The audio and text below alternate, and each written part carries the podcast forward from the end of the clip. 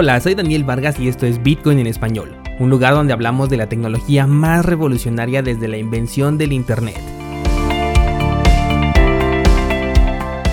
¿Crees que estoy exagerando? Ponte cómodo y déjame ser tu guía en un camino sin retorno, el camino a la descentralización.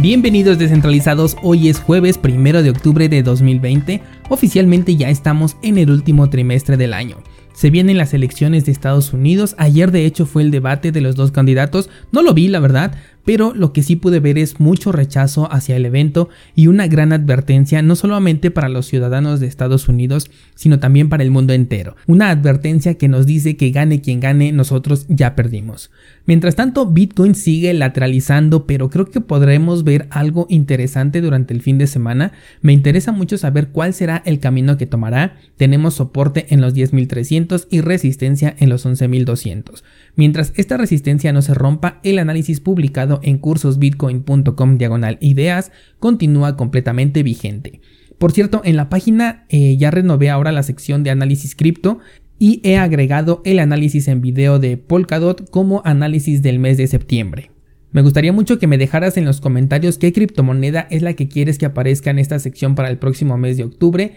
Tengo interés en una en específico, pero si ustedes tienen alguna mejor idea, con gusto los leo. Y eh, si es un proyecto que sí es interesante, me refiero a que no sea alguna estafa como por ejemplo Bitcoin Vault, alguna moneda como Ripple o proyectos de este tipo, los consideraré para el análisis del mes de octubre. El que también me está gustando mucho es Monero, parece que va a alcanzar uno de los objetivos que planteamos desde el mes de agosto en un análisis que les compartí por ahí por Instagram. De hecho, se los voy a compartir esta semana si es que lo consigue, que yo creo que sí, porque ya solamente le faltan un par de dólares para ello, al menos al momento de grabar este, este episodio. Y bueno, podremos visualizar el siguiente movimiento a partir de ese punto. Todavía tengo un objetivo más arriba que también les puse desde aquella vez en agosto, pero hay que estar muy atentos para ver cómo reacciona ante la resistencia a la que se enfrenta en su paridad contra el dólar. Vámonos ahora sí con las noticias de la semana y comenzaremos con Coinbase, este exchange centralizado al servicio de los intereses del gobierno, el cual dice que está dispuesto a liquidar a los empleados que no se alineen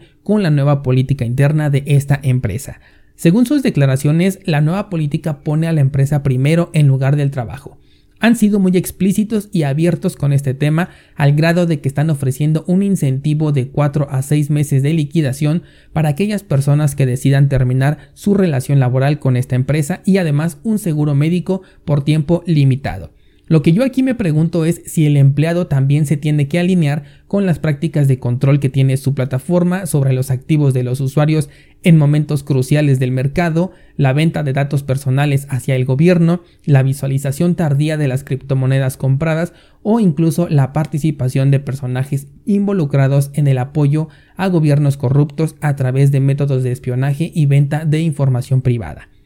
Esta empresa está vendiendo un cambio de paradigma enfocado a las nuevas demandas del mercado cripto, sin embargo incurre en la peor de todas ellas que es la violación a la privacidad y al manejo seguro de los datos de los usuarios. Se desconoce hasta ahora el efecto de este comunicado en las filas de la empresa, sobre todo en un momento donde la búsqueda de empleo es bastante delicada, yo creo que no va a tener suficiente eh, empuje, aunque también no sé cuál sea el incentivo de estas personas para retirarse de la empresa, porque probablemente estén a gusto allí trabajando se me hace más como una estrategia de marketing para poder estar en las noticias y decir que Coinbase está cambiando de paradigma y es una institución completamente diferente, pero la verdad es que mientras no cambien internamente siguen siendo lo mismo. Ellos de hecho han declarado abiertamente que están dispuestos a cooperar con el gobierno. Digo, como todo exchange centralizado, estoy completamente de acuerdo, pero en específico Coinbase está lucrando con los datos de los usuarios que tienen cuentas dentro de el exchange. La siguiente noticia es sobre el exchange descentralizado de Waves, el cual se suma a las filas de los mercados tradicionales. Ayer te estaba yo comentando sobre la incursión de Bitfinex en este juego de los activos convencionales y ahora Waves está ofreciendo una alternativa, pero ojo aquí porque esta es descentralizada para poder operar con activos de Forex, es decir, divisas. Dentro de ellas tenemos al euro, al yen japonés, el yuan chino, el rublo, la moneda de Nigeria y también de Ucrania son las opciones que vas a poder encontrar dentro de este exchange. La pregunta aquí es cómo consigue que sea descentralizado si hablamos de un mercado controlado. Forex está controlado. Bueno, pues resulta que se están creando activos derivados, con los cuales tú puedes operar en su paridad con Neutrino, que es la criptomoneda estable que ha creado Waves y que ofrece oportunidad también de hacer staking. Las comisiones de los intercambios van a servir para mantener a la red operando y también para brindar beneficios por concepto de staking a los tenedores de estas criptomonedas. En lo personal no hago staking con Neutrino, me han preguntado bastante sobre esta moneda, sin embargo al ser una moneda estable pierde completamente mi interés, eh, únicamente las utilizo para poder realizar trading así en el corto plazo, pero en ningún momento me quedo con ninguna moneda estable, no importa si es centralizada o semi descentralizada, pero lo que sí he hecho es staking con Waves. En este caso estamos hablando de un staking delegado, por lo que solamente hay que realizar un depósito y delegar el poder de voto para que puedas participar en este protocolo. A este nuevo servicio le han llamado DeFo, han cambiado de DeFi a DeFo, ya que es un término que hace alusión a un forex descentralizado, y es un tanto delicado porque se trata de un sector regulado, que no sé si pueda interferir en su operación por utilizar derivados de activos que están controlados, así que siendo ese el caso vamos a ver en realidad qué tan descentralizado es el exchange de Waves, o por lo menos este nuevo servicio DIFO. Pasemos a la siguiente nota y resulta que la migración de proyectos de Ethereum hacia otras cadenas ya comenzó. Ayer se dio a conocer que el protocolo de SingularityNet ha decidido migrar una parte importante de su red de inteligencia artificial, ni más ni menos que a la red de Cardano. Aunque todavía no es posible ejecutarlo de manera pública, las implementaciones realizadas de acuerdo al roadmap, así como la liberación de Shelly, han hecho que este proyecto confíe en Cardano para esta migración. Esto a pesar de que todavía no podría ser lanzado sino hasta que se libere Gogen, que es la que ya permitiría desarrollar contratos inteligentes dentro de esta cadena. Sin embargo, obviamente ya se puede comenzar a programar, ya se puede comenzar a trabajar y va a tener todo el apoyo de IOHK para que la migración sea exitosa. Esta migración supone un cambio de plataforma para algunos tokens que están en RS20 y que ahora van a pasar a formar parte de la red de Cardano, así como también la migración de Solidity a Plutus, que son los lenguajes de programación que utilizan cada uno respectivamente. El fundador de SingularityNet declaró que eh, tienen una estructura bastante sólida en la red de Ethereum y que están entusiasmados con la salida de Ethereum 2.0, pero todavía lo ven muy lejano esta posibilidad de tener esta actualización y sobre todo les preocupa que sea funcional. Finalmente, si tienen que reprogramar su contrato para Ethereum 2.0,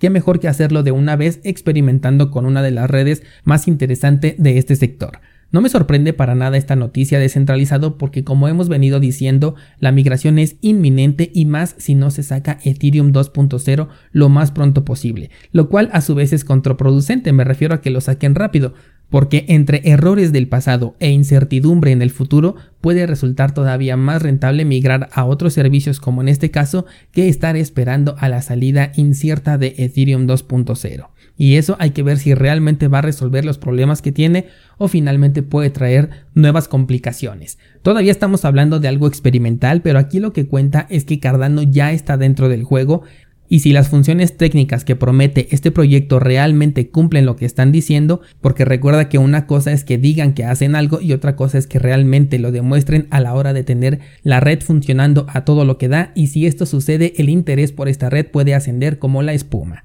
Por último, hablemos un poco sobre Ripple y es que esta empresa ha conseguido que alguien utilice su token por fin, pero no se trata de un banco, sino de una empresa japonesa de eSports. Ya en el pasado Ripple ha pagado por publicidad o uso de su criptomoneda, así que tampoco nos debe de sorprender si es que esto fuera una colaboración de la misma talla. Bueno, pues esta empresa está dispuesta a pagar los salarios de sus jugadores directamente en Ripple. Obviamente esto será una característica voluntaria, ya que como bien dice el artículo, no todos los gamers son traders de criptomonedas, ni todos los traders son gamers. Cuéntame por favor en los comentarios descentralizado si a ti te gustaría que te pagaran tu salario con Ripple o con alguna otra criptomoneda y qué harías con un sueldo estable en criptomonedas. Mi nombre es Daniel Vargas y por hoy es todo, pero, pero, mañana continuamos con más noticias del mundo cripto.